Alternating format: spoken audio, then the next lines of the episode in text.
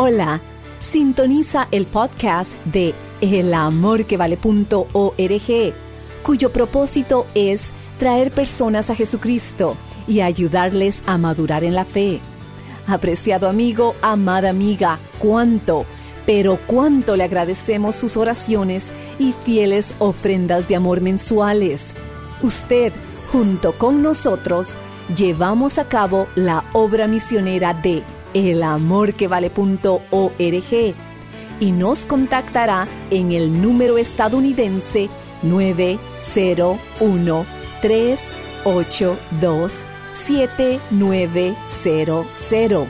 Repito, 901 382 7900. A continuación, una enseñanza bíblica posible por su amistad y apoyo financiero.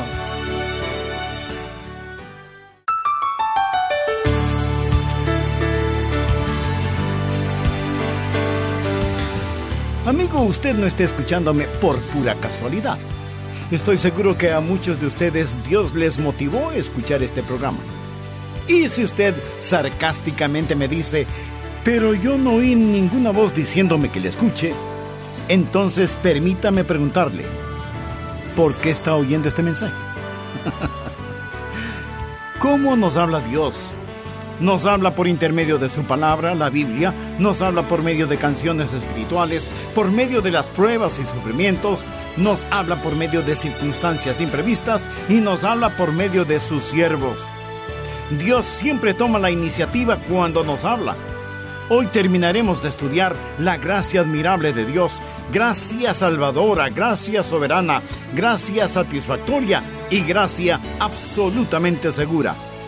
Tenga su Biblia abierta y un cuaderno de notas a la mano para sacar el máximo provecho de este estudio sobre la gracia admirable de Dios. Bienvenidos a El Amor que Vale, con el pastor, maestro y autor, Dr. Adrián Rogers, supliendo las necesidades de la gente con la verdad de la palabra de Dios, trayendo personas a Cristo, transformando vidas alrededor del mundo y ayudándole a usted a descubrir el poder del amor más grande, el amor que vale. A continuación, un edificante mensaje del Dr. Adrián Rogers en la voz del pastor Lenín de Llanón. Reciba un muy afectuoso saludo de bienvenida a nuestro programa El Amor que Vale. El libro de Ruth en el Antiguo Testamento apenas tiene cuatro capítulos. Pero en esos pocos capítulos podemos leer una historia extraordinaria de amor que tiene un profundo significado espiritual y que describe desde esos tiempos antiguos la existencia actual de la Iglesia de Jesucristo y las implicaciones del amor redentor de Dios. Pero el libro de Ruth no es solo una hermosa historia de amor, es mucho más que eso. Como ya lo vimos en el programa pasado, y que pone énfasis en la gracia salvadora de nuestro Señor Jesucristo. El tema del segundo capítulo del libro de Ruth es la gracia. El versículo 2 dice, Y Ruth la Moabita dijo a Noemí, Te ruego que me dejes ir al campo, y recogeré espigas en pos de aquel a cuyos ojos hallaré gracia. Ruth, que llegó a ser la esposa de vos, llegó a serlo por gracia. ¿Cómo nosotros podemos ser salvos?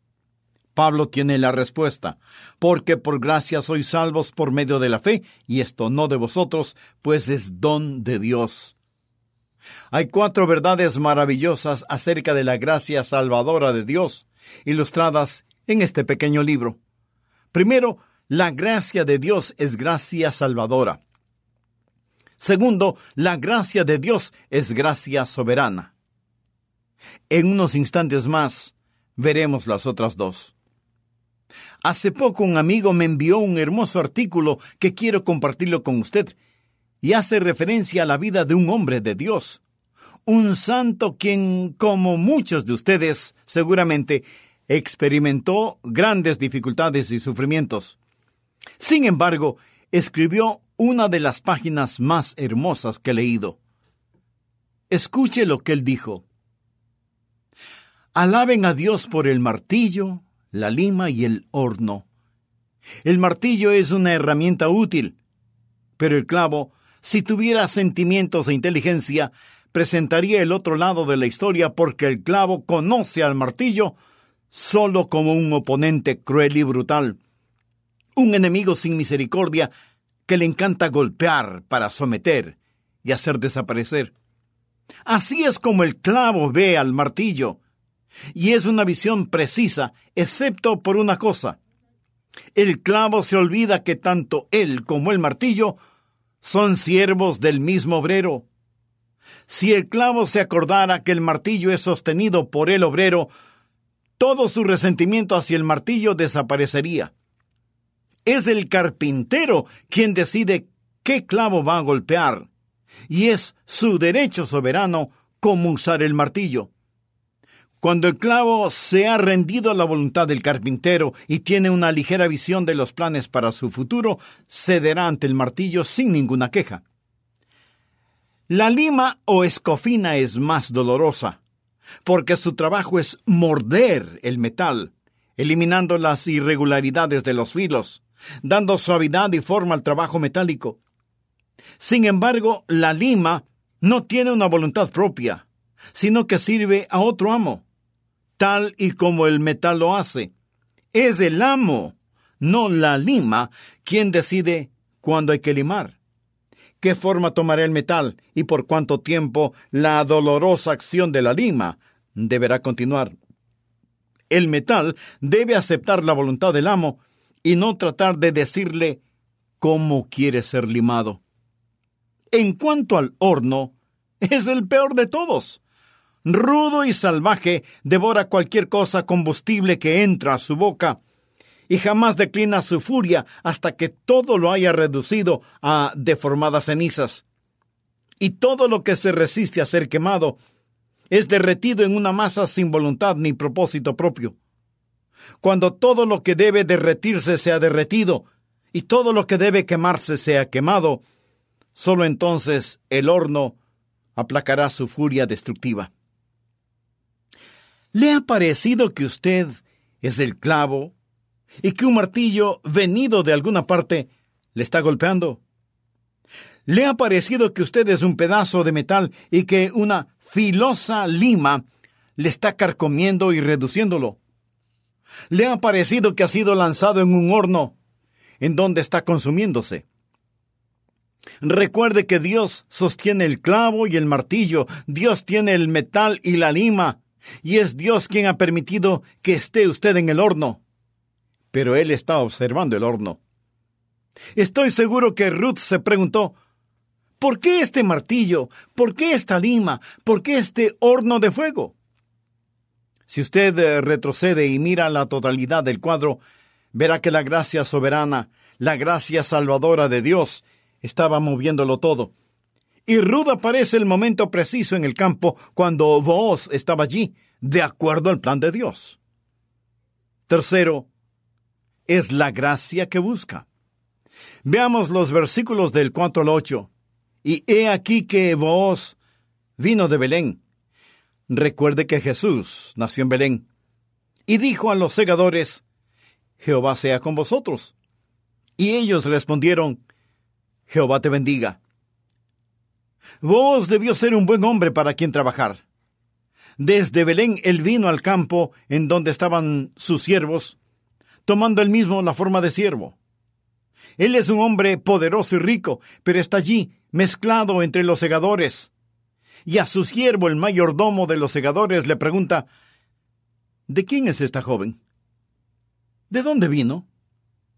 ¿Quién es ella? Ahora note que él la vio a ella, pero ella no sabe nada de esto. Ella no sabe quién es vos. No se percata que él la está observando. Amigo, anótelo en forma grande, sencilla y cierta. Él nos amó primero, y nosotros le amamos porque Él nos amó primero. Vos preguntó, ¿quién es esta joven? Y el criado mayordomo de los segadores respondió y dijo, es la joven moabita que volvió con Noemí de los campos de Moab. Ella es una mujer pagana, una moabita que está bajo maldición y en extrema pobreza que vino y me dijo, Te ruego que me dejes recoger y juntar tras los segadores entre las gavillas. Entró, pues, y está desde por la mañana hasta ahora, sin descansar ni aún por un momento. Entonces vos dijo a Ruth, note que él le habla primero. Oye, hija mía, no vayas a espigar a otro campo, ni pases de aquí. Y aquí estarás junto a mis criadas. Amigo, esto es gracia salvadora, gracia soberana, gracia que busca. Es vos quien toma la iniciativa.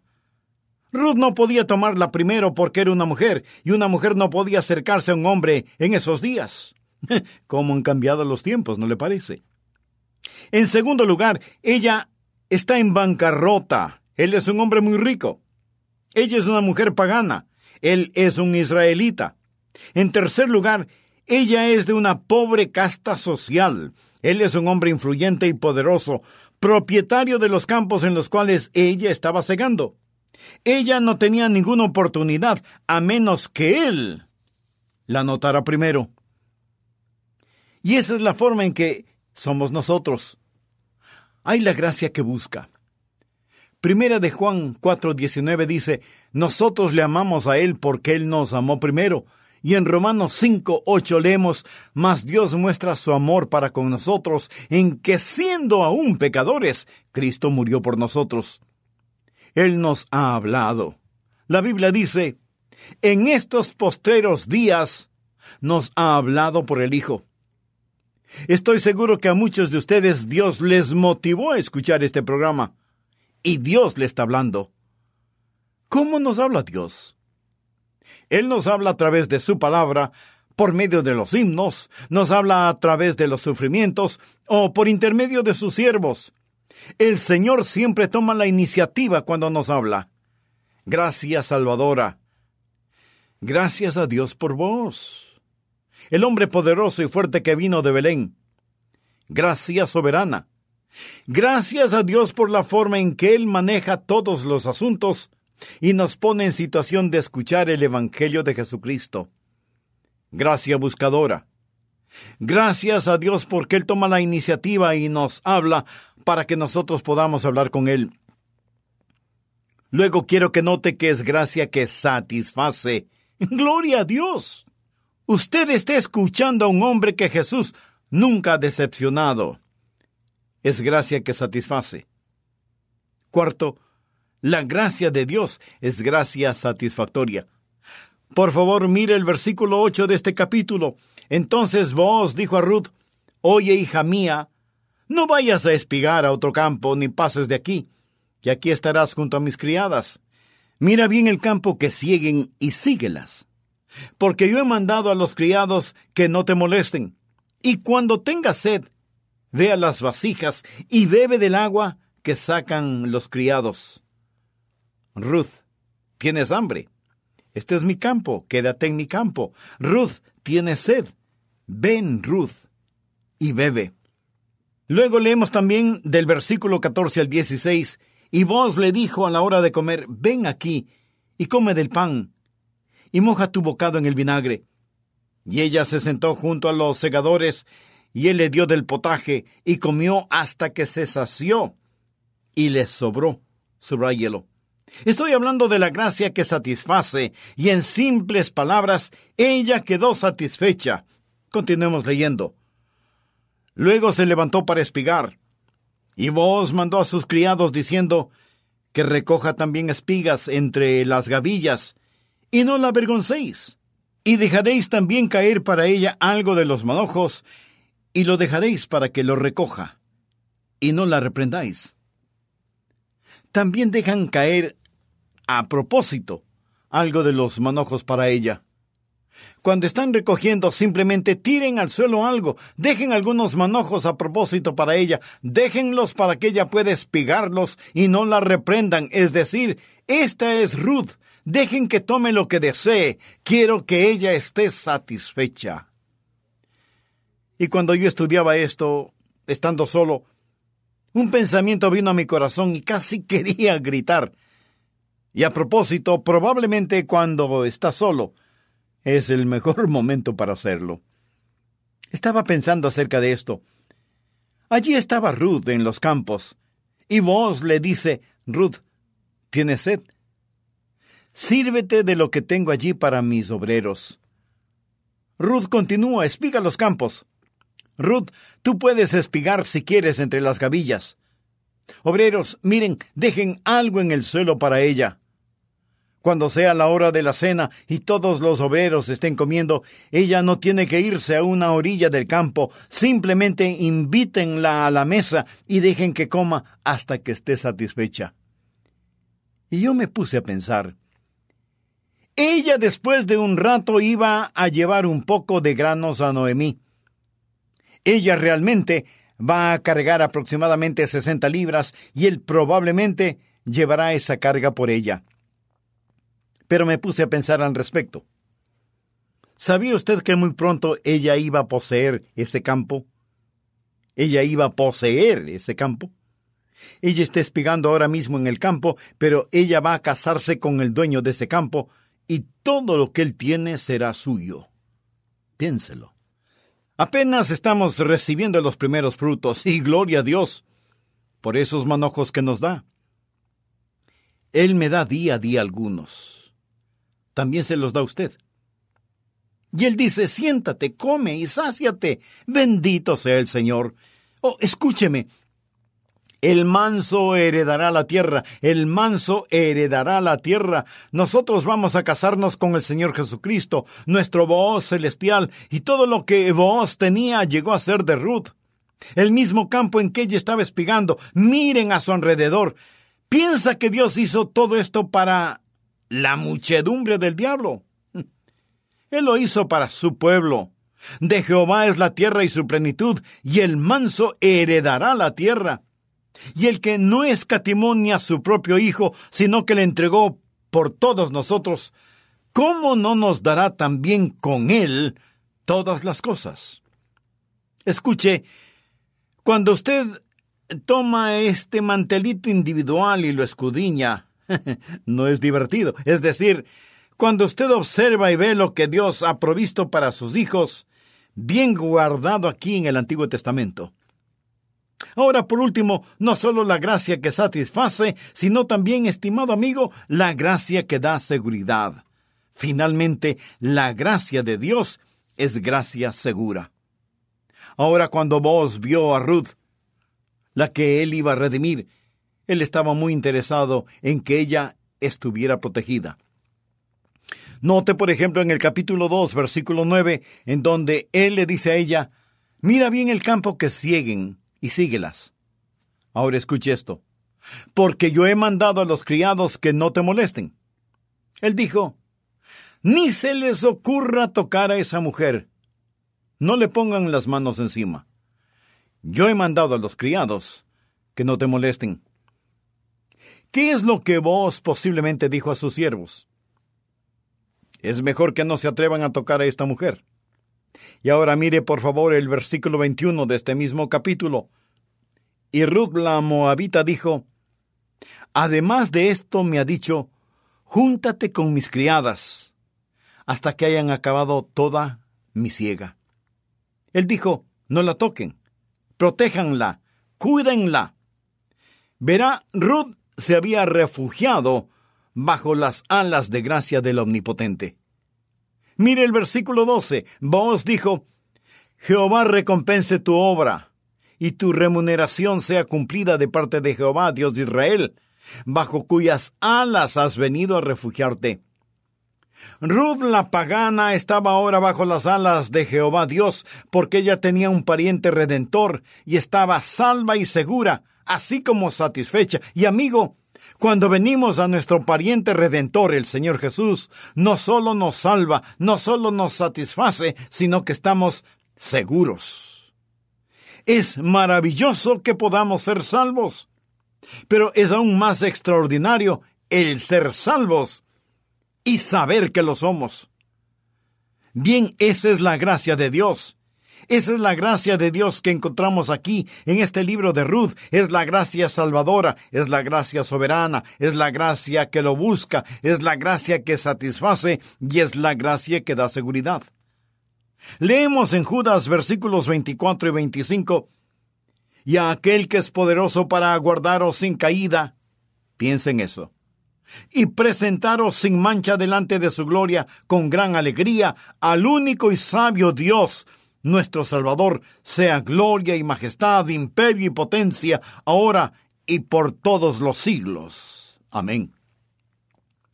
Bueno, si Él puede guardarnos para que no caigamos, ¿no cree que lo hará? Pablo le dijo a Timoteo, Yo sé a quién he creído, y estoy seguro que es poderoso para guardar mi depósito para aquel día. Y el Señor me librará de toda obra mala y me preservará para su reino celestial. Bien, esa es la gracia de Dios que encontramos en este libro de Ruth. Es gracia salvadora, es gracia soberana, es gracia que satisface, es gracia que busca y es gracia segura. Escúcheme. Esa es la razón por la cual el apóstol Pablo escribió en Efesios capítulo 2 versículos 8 y 9, porque por gracia sois salvos por medio de la fe. ¿Qué es la gracia? Usted dirá, Pastor, ni siquiera sé qué es la gracia. Bien, permítame decírselo. La gracia es el amor que Dios muestra a los pecadores como nosotros, donde no hay mérito. Es amor que no merecemos ni podemos ganar, y ni siquiera lo buscaríamos, a no ser que Él primero toque nuestros corazones. Eso es la gracia porque por gracia, la gracia son las riquezas de Dios a costa de Cristo, porque por gracia sois salvos por medio de la fe. Si usted pone su mano de la fe en la mano de gracia de Dios, el mismo Dios que tomó a una muchacha pagana de Moab y la hizo la esposa de Booz, tomará a los pecadores como nosotros y nos hará la esposa de Cristo. Gloria a Dios.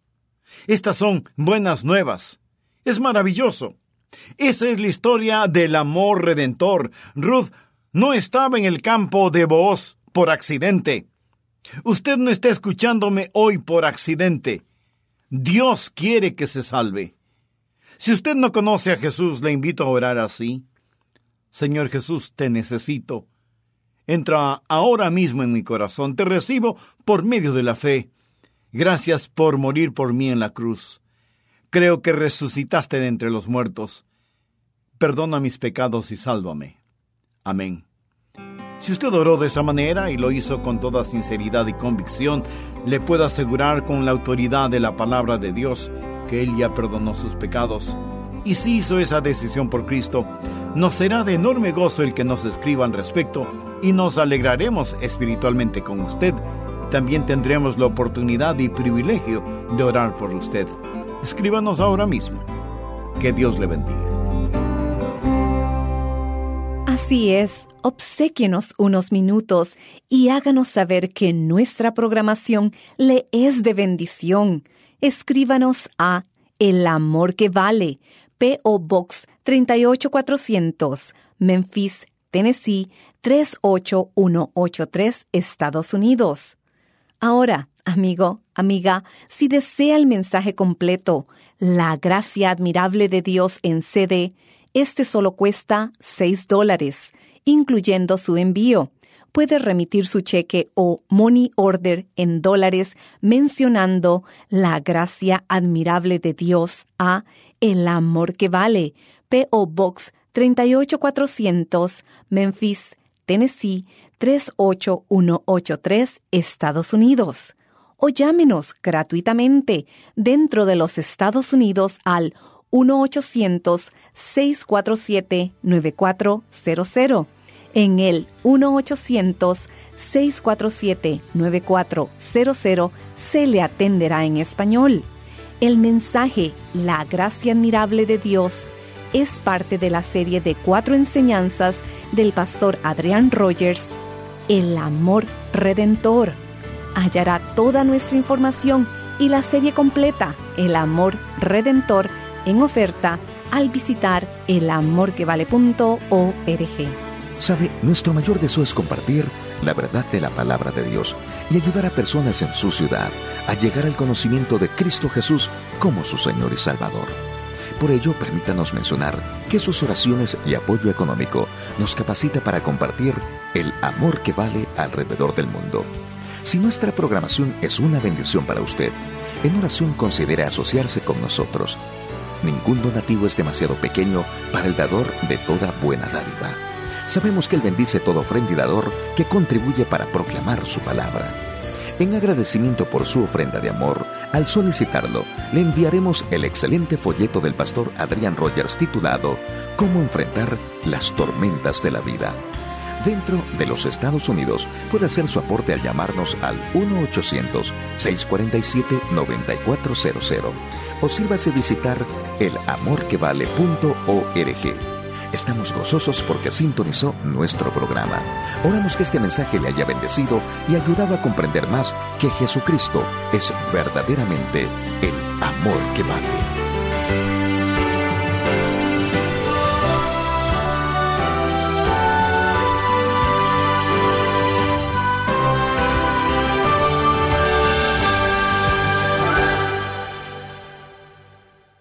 Todos los derechos de autor son propiedad intelectual del Ministerio El Amor que Vale o Love Worth Finding Ministries. Prohibida su traducción, transcripción, transmisión, duplicación, distribución y venta sin autorización escrita.